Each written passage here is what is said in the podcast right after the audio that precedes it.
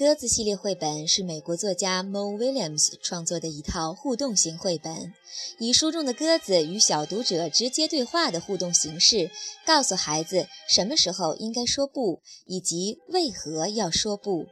它不仅能激发孩子的阅读兴趣、表演兴趣，还能激发孩子的想象力，让孩子在欢笑声中明白做人的道理。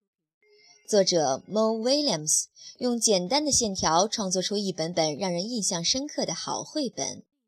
主角鸽子的朴拙造型让孩子很有亲切感，而一页页翻看下去，大人们一定察觉这只赖皮的鸽子还真像身旁的宝贝儿，而孩子也一定偷偷发现这只鸽子好像是自己的分身呢。分册简介。一，Don't let pigeon drive the bus，别让鸽子开巴士。巴士司机临时有事，离开前特别嘱咐读者，千万别让鸽子开巴士。可是鸽子使出百般伎俩，苦苦哀求，撒个小谎，拍马屁，套近乎，耍赖，千方百计想坐上驾驶座。你会同意让鸽子开巴士吗？二，The pigeon finds a hot dog。鸽子捡到一个热狗。鸽子捡到一个美味的热狗，正迫不及待地想一口吞下肚去时，突然冒出一只细声细气却十分难缠的小鸭子，在旁边不停地打岔。小鸭子的目的当然不言自明。这次最会耍赖的鸽子也拿它没办法。如果你是鸽子，你会把好吃的热狗分给别人吗？三，The pigeon needs a bath。鸽子需要洗个澡。小朋友们，你们喜欢洗澡吗？鸽子是个脏兮兮的家伙，它一点儿都不爱洗澡。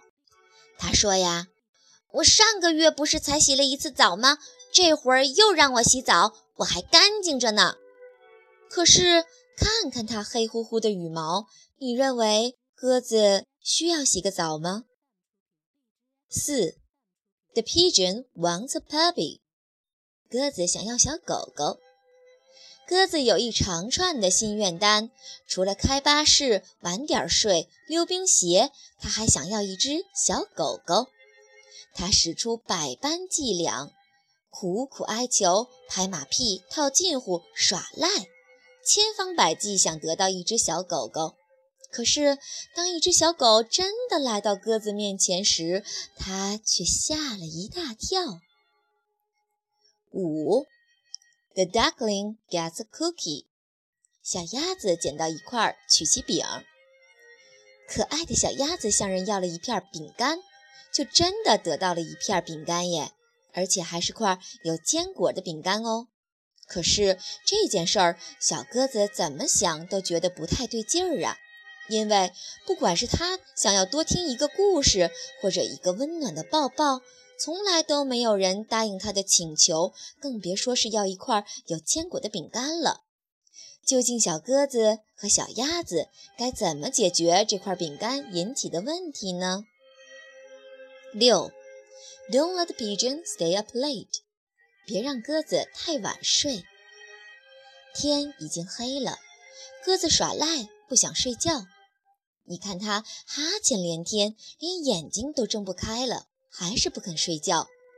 费尽心思找了一堆借口，看教育类电视、聊天、数星星、喝水，最后连兔宝宝都用上了，真让人没办法。你会让鸽子晚点睡吗？全书用淡色蜡笔画成，柔和的温暖色调，加上创意的构图，充分描绘出小鸽子丰富的肢体语言与眼神表情。它那赖皮的耍赖个性，就像家中的小宝贝儿。快来森迪老师带读英语原版绘本群，跟着森迪老师一同陪宝贝儿阅读这套有趣的英文绘本吧。